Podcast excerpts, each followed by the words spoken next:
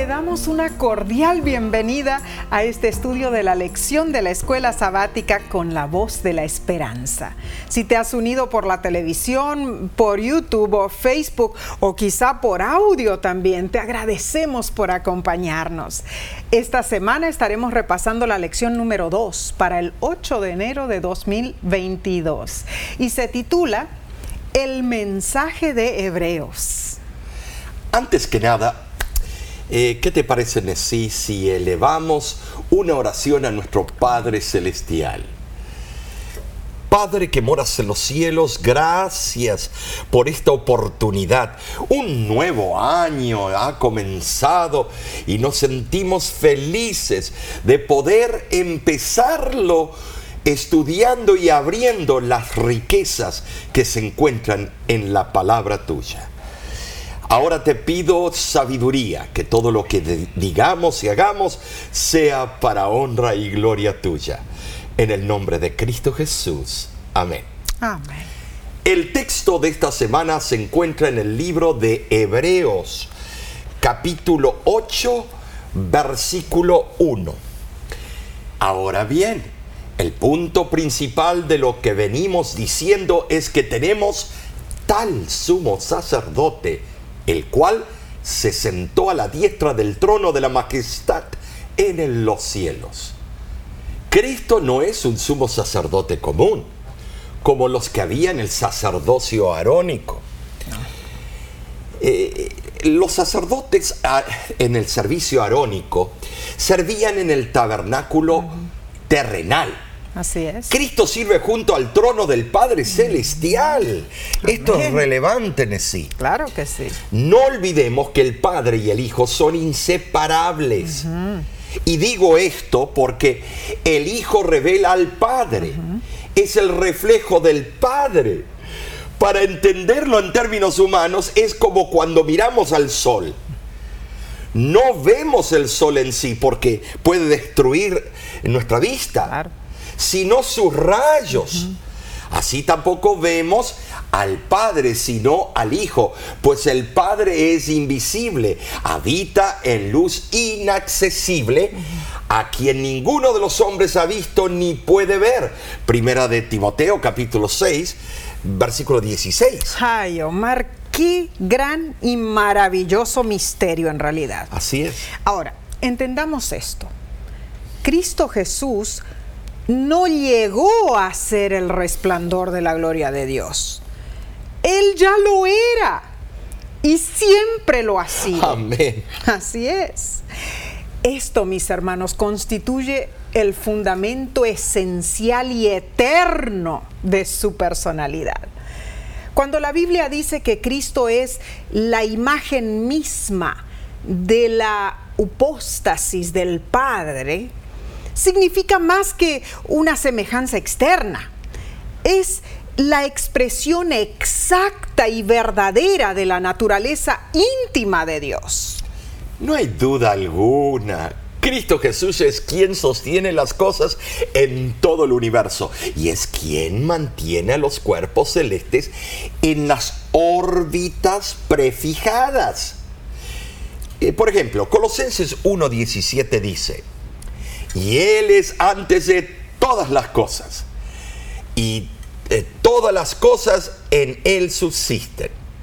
Aquí se usa el vocablo griego fero, que es más abarcante que subsistir o consistir, pues incluye el concepto de una acción deliberada, llena de propósito.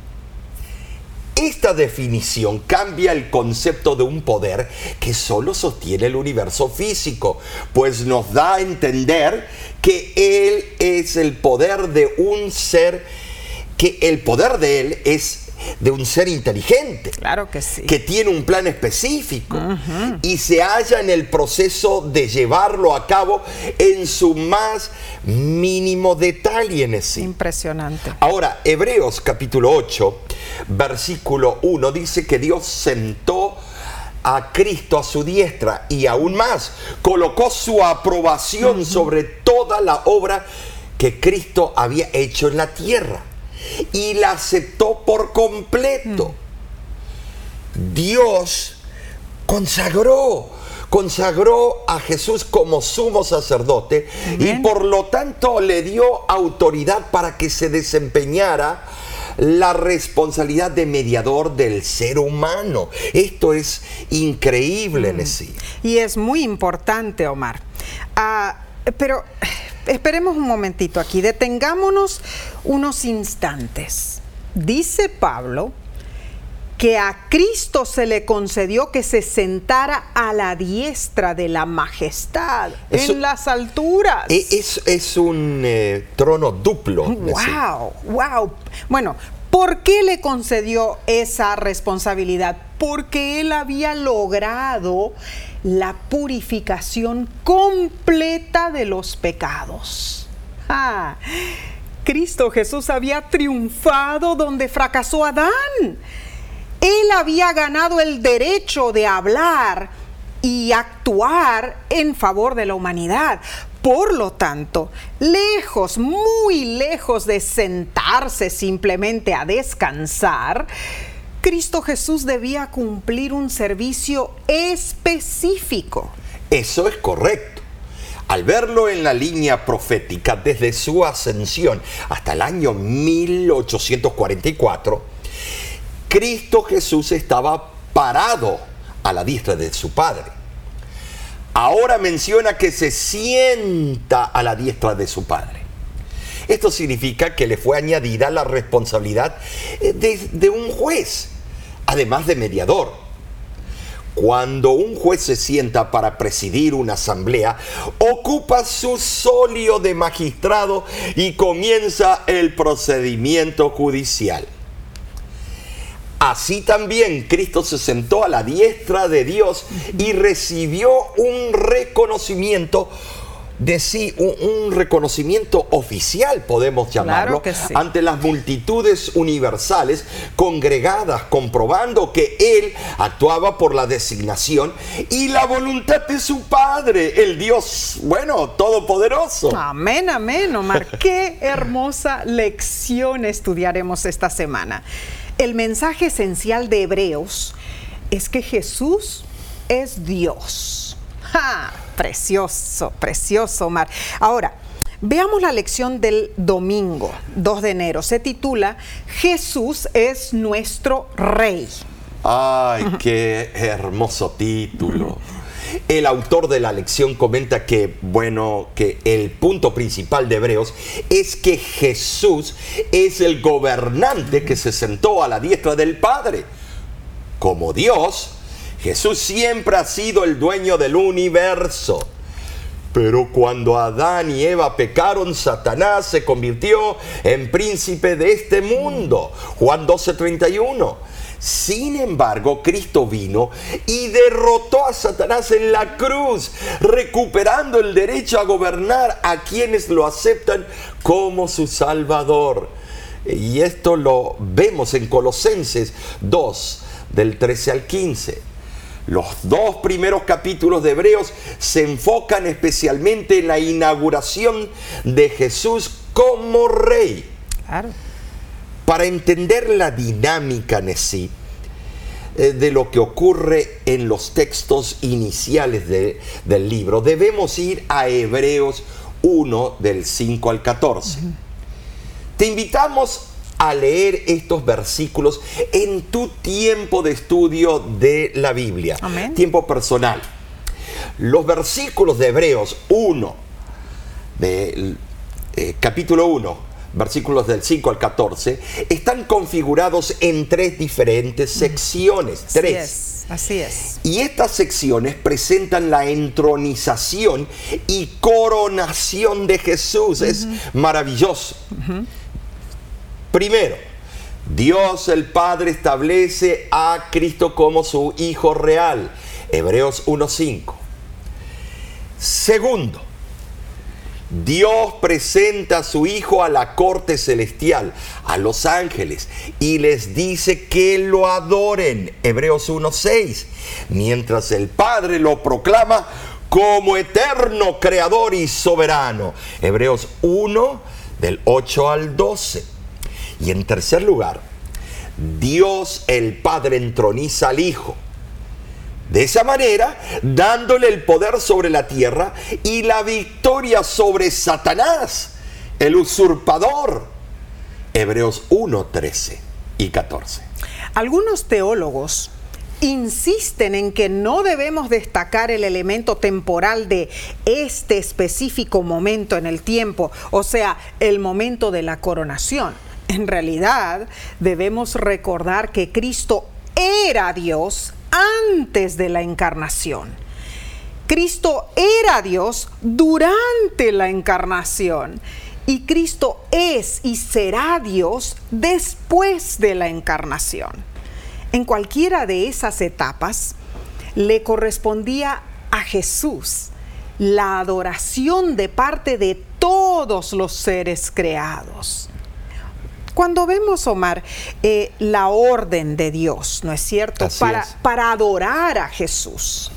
Allí se destaca y se enaltece la supremacía de Cristo Jesús, ¿verdad? Y, tienes razón, sí, es tremendo. El más importante aspecto del hecho de que Jesús, siendo divino, tomó la naturaleza humana fue porque esa era la única manera para redimirnos. Así es. La única, no hay otra. No hay otra. Por eso se rebajó. Porque que su amor por nosotros es inefable. Gloria a Dios. Pero el haber tomado la naturaleza humana no rebajó su estatus divino. No.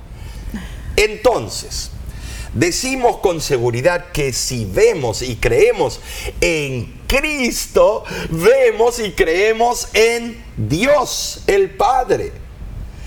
Esta es la base de nuestra fe. La información más crucial que tenemos sobre Dios viene de Cristo Jesús, especialmente la forma que Él demuestra quién es Dios en verdad. Ahora, las historias que leemos en los evangelios nos, eh, bueno, nos son tan familiares que a veces perdemos de vista el impacto mm, real. Muy cierto. Y cuán maravilloso es Cristo Jesús. Mm. Cierto. En verdad, Jesús no fue lo que los líderes terrenales querían. Mm. E incluso lo enjuiciaron a la muerte por esa razón.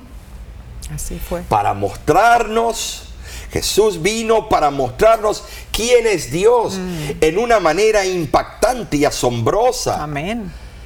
¿Por qué lo hizo así?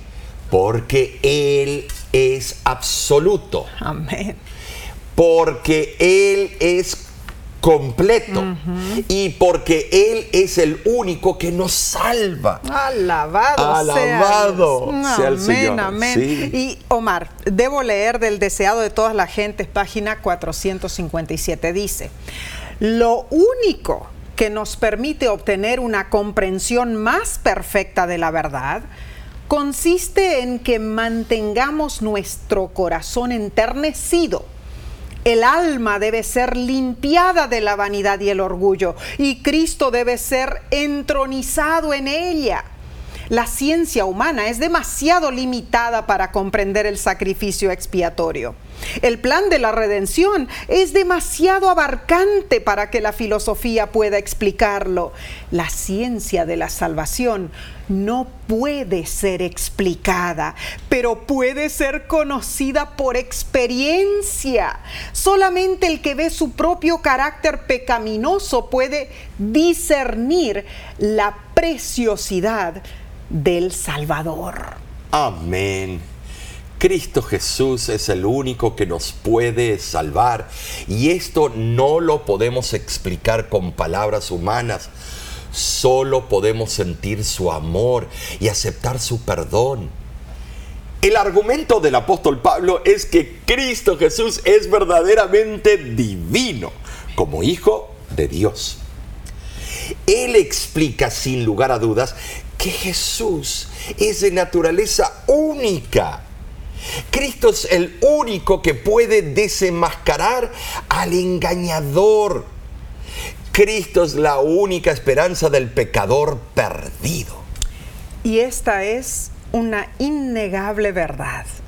Jesús es eterno y es soberano en el universo. Omar, cuando pensamos en eternidad, soberanía de Dios, de Cristo Jesús, eso es algo como que está ya tan lejos y sin embargo, Él está aquí a nuestro lado, ¿no es cierto? Todo el tiempo. Para lo que necesitamos. Él es omnipresente. Ahora, mis hermanos, mis hermanas, ¿acaso no les trae consuelo saber que en medio de nuestras luchas, tenemos a Cristo Jesús, el Rey de Reyes y Señor de Señores a nuestro lado. esta es una, una seguridad maravillosa en realidad. Omar, esta lección nos está regalando una comprensión más profunda de nuestro Salvador. Así es. Eh, muchos piensan, ay, el libro de Hebreos muchas veces tiene cosas muy complicadas, pero al contrario, nos está abriendo el entendimiento, estamos captando quizá detalles que no habíamos pensado antes sobre el estudio de este hermoso libro. Y no solamente eso, eh, me da alegría que eh, Pablo sea el autor, porque en los otros libros, en las otras eh, epístolas que él escribió, a veces eh, vemos que él le habla a un grupo de judíos específico, específico y a veces a un grupo de gentiles. Así es. Y entonces eh, muchas veces tomamos versículos para expresar una idea o filosofía o teología que tengamos y no vemos el trasfondo. En cambio, el libro de Hebreos mm. es el libro de hebreo. Entonces. Escrito para todos nosotros. Para todos nosotros. Claro. Y hablando de la dinámica del pueblo hebreo. Ajá. Tremendo, tremendo. Increíble, Omar. Pero aquí no termina porque vamos a seguir estudiando a la parte del lunes. Pero lo haremos después de una corta pausa. Volvemos enseguida.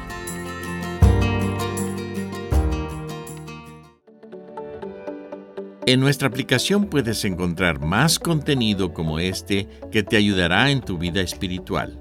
Lo puedes descargar visitando nuestra página web lavoz.org.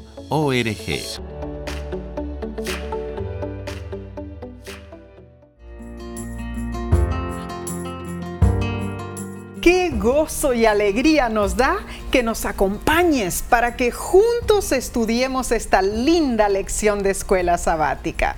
Pasemos a la parte del lunes, 3 de enero, titulada Jesús es nuestro mediador. Título más apropiado no puede haber. Una percepción interesante de la teología del Antiguo Testamento es que el prometido rey davídico representaría a la nación ante Dios. Ahora, ¿qué promesas hechas a Israel se cumplirían a través de ese prometido rey davídico? Bueno, hay varios textos que explican esas promesas. Así es. Número uno, Nessie en Éxodo capítulo 4, versículo 22 al 23, Dios asegura a través de Moisés que Israel es su hijo. Al declarar que Israel es el primogénito de Dios, Moisés usó un lenguaje familiar al rey de Egipto. Pues cada faraón se consideraba el hijo del dios Sol, Amon-Ra. Interesante.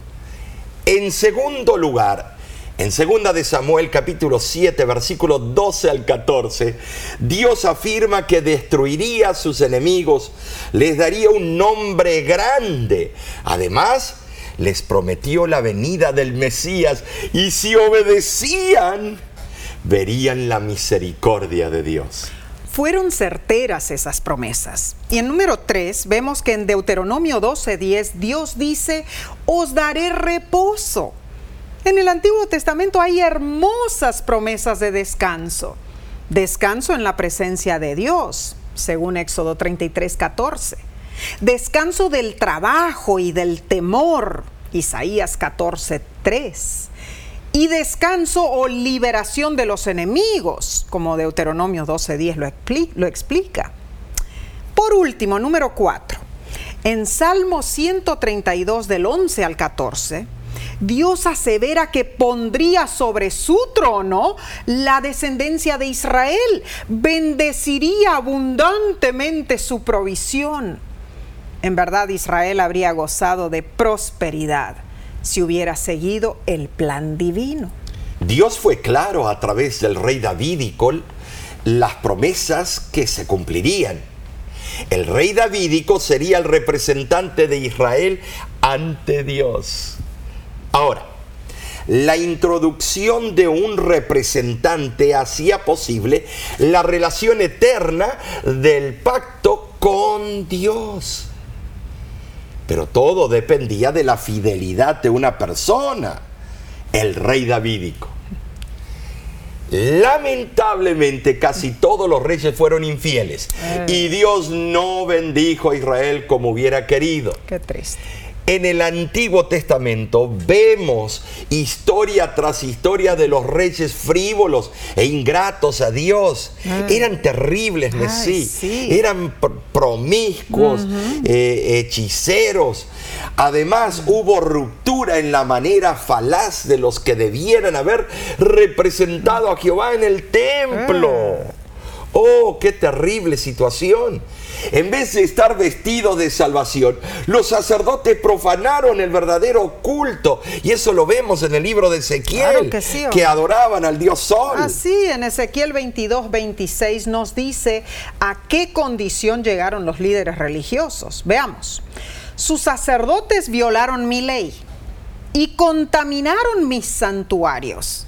Entre lo santo y lo profano no hicieron diferencia, ni distinguieron entre inmundo y limpio, y de mis días de sábado apartaron sus ojos, y yo era y yo he sido profanado en medio de ellos. Qué triste situación, Omar, porque lo- los sacerdotes tenían la misión de instruir al pueblo. ¿Sobre qué? Sobre los requerimientos divinos.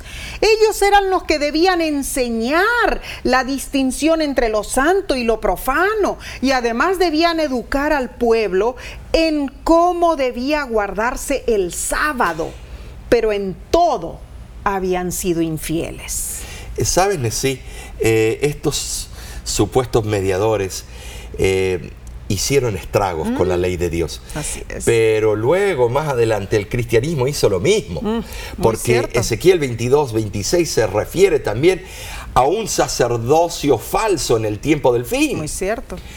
Eh, vemos nosotros que estos supuestos mediadores entre la tierra y el cielo adulteraron el verdadero ministerio que apuntaba al Mesías que quitaría el pecado del hombre. Cierto. Esta acusación tiene un paralelo notable en nuestros días. Como lo mencionaste, Eh, claro. Claro. Así es. Las profecías de Apocalipsis, capítulos 12, 13 y 14, Ajá. manifiestan que Dios pide una reforma en lo que atañe a volver al verdadero día de reposo, el séptimo día, el sábado.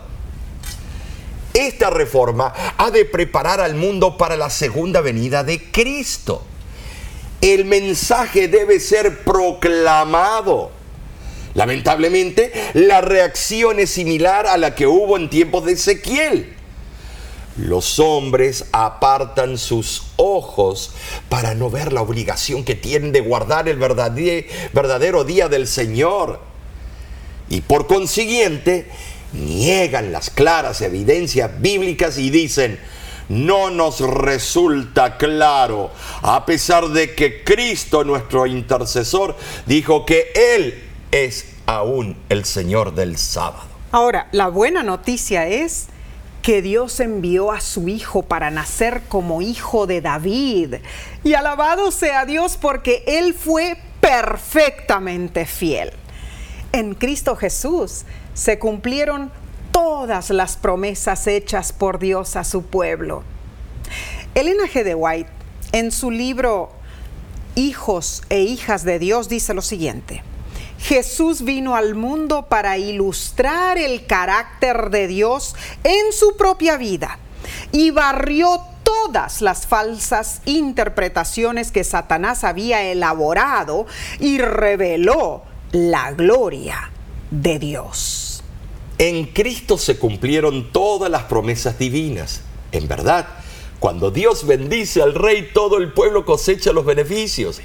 Jesús es el mediador perfecto de las bendiciones divinas. Nuestra salvación depende de lo que Jesús ha hecho por nosotros. Pero cuántas veces nos olvidamos de serle agradecidos. Esto me recuerda la historia del joven Edward Spencer.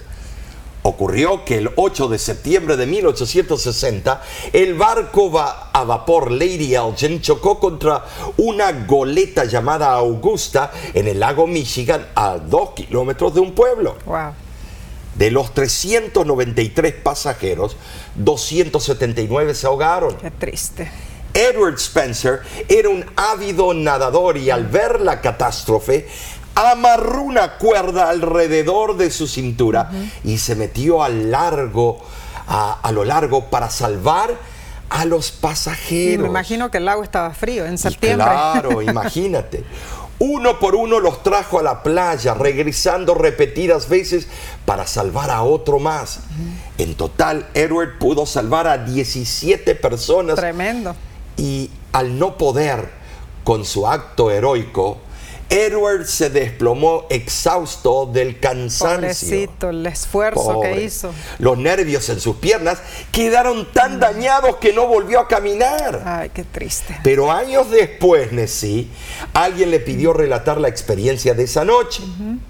Y al terminar, Edward dijo, ni uno de los 17 que ayudé regresó para darme las gracias.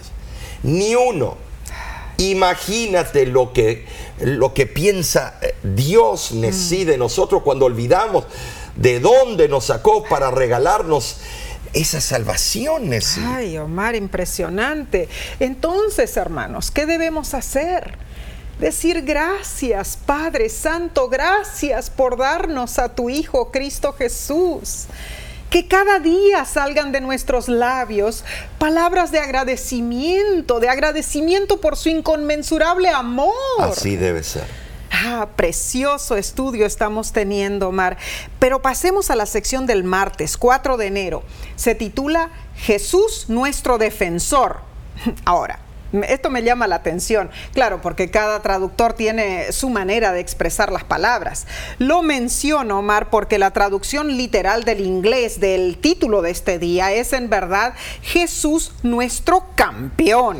Muy interesante decir, porque así debe ser. Claro. Eh, eh, Jesús es nuestro campeón. Amén. El pueblo de Israel buscaba un rey campeón. También, claro. Por esos deseos solo se podían cumplir en Jesús. Bueno, es que nadie más lo podía cumplir nadie en realidad. ni un ángel, ni un querubín. Para tener una idea abarcante sobre esto, debemos hacer una comparativa entre Primera de Samuel, capítulo 8, versículos del 19 al 20, y Hebreos, capítulo 2, versículos del 14 al 16. Así es. El primer versículo dice, pero el pueblo no quiso oír la voz de Samuel y dijo, no, sino que habrá rey sobre nosotros, y nosotros seremos también como todas las naciones, y nuestro rey nos gobernará y saldrá delante de nosotros y hará nuestras guerras. Bueno, ahí, ahí Omar estás diciendo, eh, cuando el pueblo decidió, ¿no es cierto? Queremos un campeón. Punto.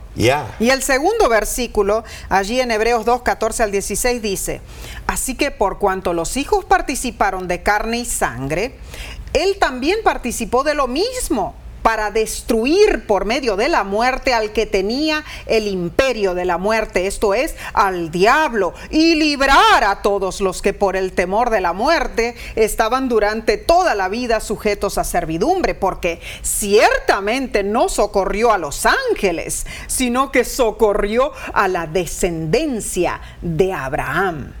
En Primera de Samuel vemos que los israelitas estaban disgustados con la codicia y los latrocinios de los dirigentes sacerdotales, como los hijos de Elí y de Samuel. Cierto. Tanto que pensaron que la solución se hallaba en someterse a la férula de un rey se olvidaron de que un rey encontraría aún más oportunidades para demostrar favoritismo y para satisfacer sus deseos egoístas que los sacerdotes eh, tenían ellos, eh, esos sacerdotes disolutos. Por eso en Hebreos leímos quién es el verdadero campeón de los débiles seres humanos. Cristo se hizo hombre para poder compenetrarse en todas las experiencias de la humanidad. Cuando Él murió en la cruz, pareció como si Satanás hubiera triunfado, porque hasta el Hijo de Dios parecía con su muerte reconocer el poder del enemigo. Pero Dios tenía otro propósito. Cristo fue el vencedor, ató al adversario y liberó a los que él tenía prisioneros. Cristo entró en el reino tenebroso de la muerte, sí, en el baluarte de Satanás y le arrebató la presa. Satanás pensó que tenía a Cristo en su poder. Cuando la tumba fue sellada estando Cristo dentro de ella, Satanás se regocijó Ah, pero Cristo Jesús rompió las ataduras de la muerte y salió de la tumba, pues era imposible que fuese retenido por ella, dice Hechos 2.24. Gloria a Dios por el poder de nuestro Salvador Jesús. En toda la Biblia vemos prueba del poder libertador y vencedor de Dios. La lección nos invita a leer Isaías 42, 13 para ver otro ejemplo de cómo Jehová se describe a sí mismo y dice así. Jehová saldrá como gigante y como hombre de guerra despertará celo, gritará, voceará, se esforzará sobre sus enemigos. Cuando puedas, te invito a leer Isaías 59 del 15 al 20 para entender más detalladamente cómo Jehová se describe como nuestro campeón, nuestro defensor. ¿Estás contento en realidad de que tienes un campeón a tu lado? Cristo venció la muerte por ti, para salvarte a ti, para salvarme a mí. Qué hermoso privilegio tenemos. Omar, tenemos un Dios todopoderoso. Amén por eso. Amén. La lección explica que como cristianos a menudo pensamos que estamos enredados en un combate solitario con Satanás. Y es cierto, pues Efesios 6 del 10 al 18 dice que estamos en combate con el diablo. Pero Dios es nuestro campeón. Gloria a Dios. Nuestro defensor. Él va a la batalla ante nosotros. Así es. Somos parte de su ejército. Wow. Por eso debemos usar su armadura. Además, no peleamos solos, mis hermanos. No. Efesios 6 hace mención en forma plural, o sea que juntos, como iglesia, tomamos la armadura. Unidos batallamos detrás de nuestro campeón, nuestro poderoso Salvador. ¿Estás usando la armadura de Dios? A Él anhela ayudarte en tus luchas, en tus tentaciones diarias. Omar, cuando pensamos en todo lo que Dios nos ofrece, en la seguridad, si solamente nosotros hacemos su voluntad, tomamos su armadura, estaremos seguros de todas las acechanzas del enemigo. Tenemos la espada de dos filos, tenemos eh, el escudo, amén, tenemos el casco, mm, todo. tenemos todo, todo, todo dado por Cristo. Así es. Porque cuando Él venció al pecado y al gran acusador en la cruz del Calvario, nos facilitó Ah. toda la armadura, nos dio en forma gratuita, pero tenemos que pedirla, tenemos Claro. que ansiarla, tenemos que ejercer fe. Oh, es, todo eso es acción. Acción, no hay Claro. ningún verbo pasivo. No en podemos estarnos quietos, hermanos. Hoy es el día para aceptar lo que Dios te ofrece a ti. La palabra se llama iniciativa. Amén, amén. Eh, la iniciativa, tenemos que tener iniciativa. Claro que Cristo en nosotros nos da la iniciativa, pero tiene que haber una iniciativa de levantarnos de donde estamos, abrir la puerta de nuestro corazón y permitir que Cristo inunde nuestra alma. y más, que obre en nosotros para cambiar este corazón duro que tenemos De piedra y a un corazón de, un carne. cor- un corazón de carne. Preciosa obra hace Dios por nosotros. Y seguiremos estudiando esto, está muy bello. Eh, enseguida lo haremos. Pero primero tomaremos un corto descanso y volvemos en unos instantes. No te vayas.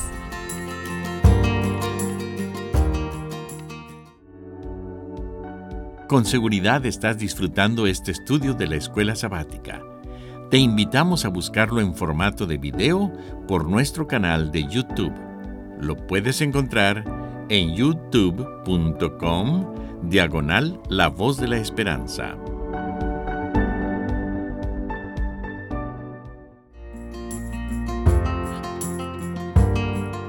Agradecemos a Dios porque te ha permitido acompañarnos para estudiar juntos su santa palabra. Pasemos a la lección del miércoles 5 de enero titulada Jesús es nuestro sumo sacerdote. Hebreos capítulo 5 al capítulo 7 introduce otra importante función de Cristo Jesús. Él es nuestro sumo sacerdote. Amén, gloria a Dios por eso. Amén, amén. El autor de la lección explica que esto cumple lo prometido por Dios, que Jesús sería un sacerdote para siempre en el orden de Melquisedec. Así es. Ahora, para comprender esto debemos estudiar qué funciones cumplían los sacerdotes de, an- de antaño. Número uno, mediaban entre Dios y el hombre. Número dos, ofrecían sacrificios a Jehová en favor de los hombres por sus pecados. Número tres, enseñaban la ley al pueblo. Eran expertos en los mandamientos de Dios. Número cuatro, podían encontrarse con Dios en el tabernáculo. Número 5. Finalmente los sacerdotes tenían la responsabilidad de bendecir a los hijos e hijas de Dios. Estos puntos son muy importantes en realidad, pero nosotros, nosotros somos llamados real sacerdocio de Cristo, según Primera de Pedro 2.9. Esto nos lleva a la pregunta, ¿qué implica esto? Los cristianos como sacerdotes que somos, debemos ofrecer a Dios los sacrificios espirituales. Claro que sí. Esos sacrificios espirituales mencionados en Primera de Pedro 2:5. Y también debemos como un conjunto de creyentes completamente consagrados a Dios ofrecernos a nosotros mismos como sacrificios vivos. Ahora, Omar, no necesitamos de sacerdotes No. humanos. ¿Ya no? No, ningún sacerdote humano para que sirva como mediador entre nosotros y Dios, porque solo hay un mediador Y entre bien Dios y el hombre. ¿Y quién es? Jesucristo, Claro. amén.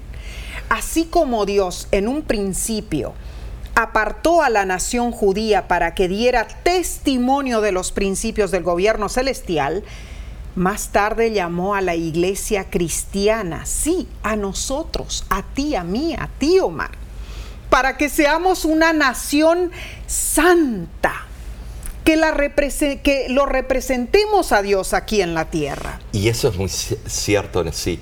Eh, pe- Pero no olvidemos que Cristo compró con su sangre a la iglesia y la considera, en un sentido especial, su posesión adquirida. Amén. Los cristianos debemos, como lo hacía Jesús, revelar a Dios ante el Sí mundo. es, claro. ¿Cómo? Por medio de la simpatía de una personalidad semejante a la de Cristo. Así es. Y su compasión expresada en nuestros hechos. Amén. Tenemos un importante encargo. Colaborar con Dios en su obra de salvar al mundo. Él desea que enseñemos y expliquemos sus leyes y preceptos a otros. ¡Qué privilegio y qué responsabilidad! Hermanos, Dios adquirió a la iglesia como su posesión especial. ¿Para qué? Para que juntos podamos reflejar los preciosos rasgos del carácter divino en nuestras vidas. Y proclamemos la bondad y la misericordia de Dios a todos los hombres. La pluma inspirada lo corrobora en el libro Joyas de los Testimonios, volumen 1, y dice lo siguiente, sobre todos los demás pueblos del mundo, los adventistas del séptimo día debieran ser modelos de piedad, santos de corazón y conducta. Si los que hacen tan alta profesión de fe se complacen en el pecado y la iniquidad, su culpa será muy grande. El Señor reprende los pecados de uno para que se sientan amonestados y teman las amonestaciones y reprensiones no se dan a los que yerran entre los adventistas porque su vida sea más censurable que la de los profesos cristianos de las iglesias nominales, sino porque tienen gran luz y porque por su profesión de fe han asumido la posición de pueblo especial y escogido de Dios y llevan la ley de Dios escrita en su corazón al prestar obediencia a las leyes de su gobierno, manifiestan su lealtad al Dios del cielo. Son los representantes de Dios en la tierra. Cualquier pecado que haya en ellos los separa de Dios y deshonra su nombre y brinda a los enemigos de su santa ley la ocasión de echar oprobio sobre su causa y su pueblo, a quien ha llamado linaje escogido, real sacerdocio, gente santa pueblo adquirido, a fin de que manifiesten las alabanzas de aquel que los ha llamado de las tinieblas a su luz admirable. Cuán certero es el mensaje inspirado por Dios. Entonces, debemos preguntarnos, ¿es nuestra iglesia tan solo una iglesia más? ¿Qué nos distingue del resto del cristianismo? ¿Qué justifica nuestra existencia? Hay una gran diferencia, hermanos. Amén. Como adventistas del séptimo día, presentamos toda la verdad Muchas iglesias llevan a las personas a Cristo, pero si se excluyen las grandes verdades para esta hora, es un evangelio incompleto. La Biblia siempre debe ser presentada en forma completa. Claro que sí. El engaño implica mezclar la verdad con el error y más sutilmente no decir toda la verdad. No somos simplemente otra iglesia. No, no, no, no. Somos el movimiento final que Dios levantó en un momento profético con un mensaje profético centrado en Cristo y en su gracia para restaurar toda la verdad y preparar al mundo para su regreso. Amén. Hermanos, captamos la responsabilidad que Dios nos ha dado en estos últimos días del gran conflicto entre Cristo y Satanás? ¿Cuán seriamente debemos tomar este encargo divino? La autora Elena de White lo explica de esta manera. En un sentido muy especial, los adventistas del séptimo día han sido colocados en el mundo como centinelas y transmisores de luz a ellos ha sido confiada la tarea de dirigir la última amonestación a un mundo que perece. La palabra de Dios proyecta sobre ellos una luz maravillosa. Una obra de la mayor importancia les ha sido confiada. Proclamar los mensajes del primero, segundo y tercer ángeles. Ninguna otra obra puede ser comparada con esta y nada debe desviar nuestra atención de ella. Mis hermanos, esto es serio, es nuestra oración que tú consideres tu responsabilidad como linaje escogido y real sacerdocio de Dios. Omar, esto nos es como un reloj con una alarma de alerta, ¿no es cierto? Como adventistas del séptimo día, mis hermanos, no debemos pasar la oportunidad de predicar a otros, de contar a otros la maravillosa verdad que conocemos. Y toda la verdad. no lo que nos conviene, no lo que la persona quiera escuchar. Así es. Hay que hablarles aún de lo que no les gustaría escuchar. Y al- muchas veces nosotros también hablamos de cosas que a nosotros no nos gustan, ¿no es Claro. cierto?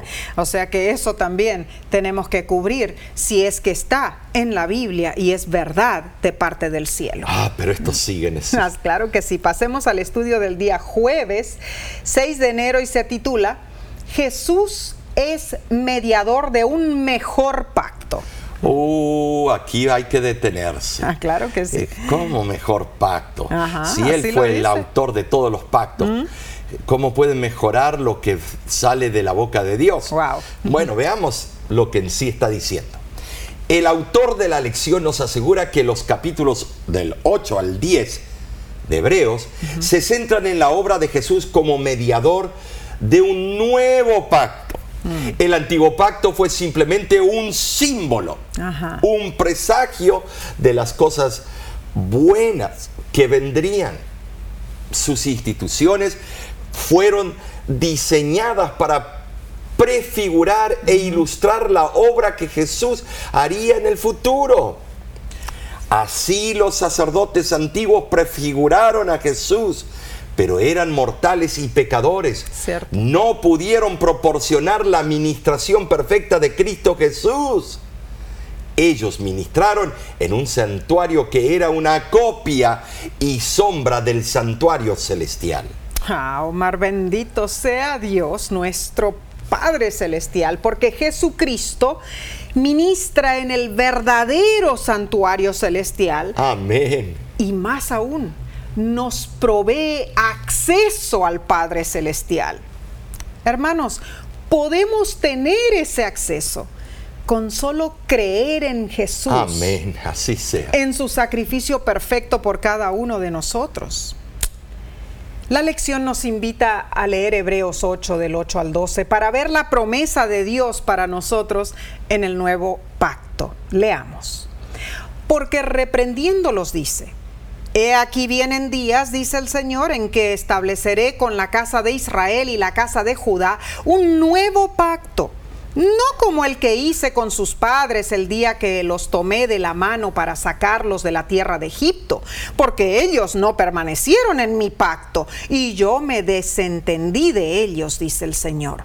Por lo cual, este es el pacto que haré con la casa de Israel después de aquellos días, dice el Señor.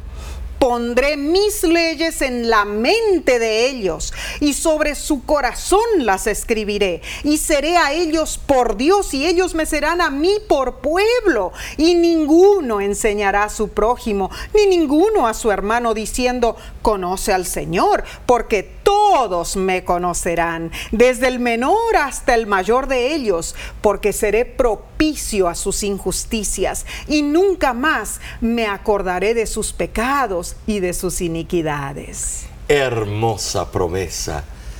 Con el nuevo pacto Dios puso sus leyes en nuestro corazón. Ya no hay sacrificios que se necesiten hacer en el templo del desierto como lo hacía el pueblo de Israel. La inauguración del nuevo pacto ofrece lo que solo el único, perfecto y eterno sumo sacerdote, Cristo Jesús, puede ofrecer. Amén. Él no solamente graba las leyes de Dios en nuestro corazón, sino que nos ofrece perdón, Amén. nos limpia y nos transforma. Gloria a Dios. En verdad nos hace nuevas criaturas, Hermoso. como dice 2 de Corintios eh, 5:17. Y como sumo sacerdote celestial, Cristo Jesús nos abre la puerta Mm. de acceso a la presencia misma de Dios. Amén, Omar, amén. Preciosa obra salvífica en nuestro favor, ¿no lo crees tú? Omar, cuando pensamos en la realidad de todo lo que Dios ha hecho por nosotros y cuán minúsculos y también cuán inconsiderados somos nosotros muchas veces con, con estas cosas sacras Sí, así es. tan especiales que Dios en su divino amor en, en realidad nos otorgó. Eh, Y voy a leer una hermosa cita del libro Dios nos cuida, donde la señora White dice lo siguiente, la fortaleza de toda alma reside en Dios y no en el hombre. La quietud y la confianza han de ser la fuerza de todos los que dediquen su corazón a Dios. Cristo no manifiesta un interés casual en nosotros. El suyo es más fuerte que el de una madre por su hijo. Nuestro Salvador nos ha comprado por medio de sufrimientos y penas, por insultos, reproches, abusos, burlas, rechazo y muerte. Él te está mirando, tembloroso Hijo de Dios. Él te dará seguridad bajo su protección. Nuestra débil naturaleza humana no impedirá nuestro acceso al Padre Celestial porque Cristo murió para interceder por nosotros. Ay, Omar, qué preciosas palabras en realidad eh, nos eh? da eh, este, esta cita, ¿no es cierto? Al punto. Hermano, hermana, ¿todavía dudas? del amor de Dios. Hmm. Tanto ha hecho Él por ti. Te invitamos a que recibas hoy en tu corazón su amor, su ley, su plan para ti. Así sea, sí. La verdad que sí, e-, esa es nuestra, eh, nuestra petición. Amén. Esta semana hemos aprendido que Jesús es nuestro mediador, nuestro defensor. Así es y nuestro campeón. Gloria a Dios. El que toma la delantera en la batalla contra el enemigo. Así es. Satanás busca destruirnos y no solo a nosotros como personas, sino también a la iglesia. La pregunta que debemos hacernos es, ¿cómo podemos luchar como iglesia, como hermandad, para formar un regimiento fiel, para que seamos parte del grupo que ahinca toda su fe en Cristo Jesús. Solo lo podremos lograr juntos, unidos, entregando nuestras vidas completamente a Dios. Solo con Cristo obtendremos la victoria, sí. Eh, eh, debemos entender que solo Cristo nos puede dar la victoria. Cristo es nuestro capitán, Cristo es nuestro campeón, Cristo es el único que nos puede hacer victoriosos. Y lo más lindo, Omar, es que Él va a la delantera, ¿no es cierto? Eh, leímos que claramente Jesús es el que eh, va primero allí en la fila del ejército. Eh, no como los presidentes modernos que mandan a todos nuestros hijos allá adelante que los maten y él se queda en su casa presidencial eh, dando órdenes. No, no, Cristo Jesús está Cristo Iba adelante. Bueno, algunos dirán sí, bueno, porque él, él, él es Dios, por eso él va adelante. No, Él murió por nosotros. él fue a la delantera y tuvo que morir por nosotros. es un verdadero líder. Eh, no es un político que promete muchas cosas y no las hace, sino es nuestro Salvador, Redentor, nuestro capitán, nuestro qué? Es nuestro Salvador. No, y nuestro campeón. Ah, claro que sí. Los que nos gusta el, deporte, es ser campeón en lo máximo. Eh, quedar en segundo lugar es bueno, segundo perdedor o tercer perdedor. La verdad que queremos ganar, queremos ser campeones. Cuando jugamos un torneo, un campeonato, cuando llega el campeonato mundial de fútbol, ah. queremos que nuestro país sea el campeón. Mm. Pues tú y yo tenemos un campeón. Su nombre es Cristo Jesús. Hermoso, mis hermanos. Nos hemos gozado en este bendecido estudio de la lección de esta semana. Pero es solamente la lección número dos, Omar, porque aquí no queda oh, todo, aquí no termina esto. Cada vez mejor. Continuaremos con un estudio aún mejor, como lo dijiste, Omar. La lección de la semana que viene se titula Jesús el Hijo Prometido. Va a estar ah, bella esa lección. Esto. Te invitamos a unirte nuevamente con nosotros. Y no te olvides de compartir lo que ves con otros para que ellos también puedan ser bendecidos. Recuerda, tus amigos, tu familia, eh, todas las personas en tu las plataformas eh, que sueles usar claro. y comparte el canal de YouTube que se suscriban tus amigos, tus familiares. Mientras más son, más se va a diseminar la palabra de Dios. Amén. Y las verdades que se encuentran en ella. Esa es la voluntad para todos nosotros, mis hermanos. También nos puedes ver en los canales de televisión alrededor del mundo y también las radiodifusoras.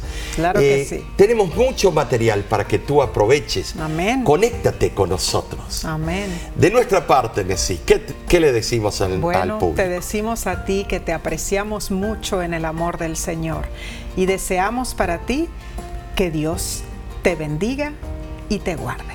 Hasta la próxima semana.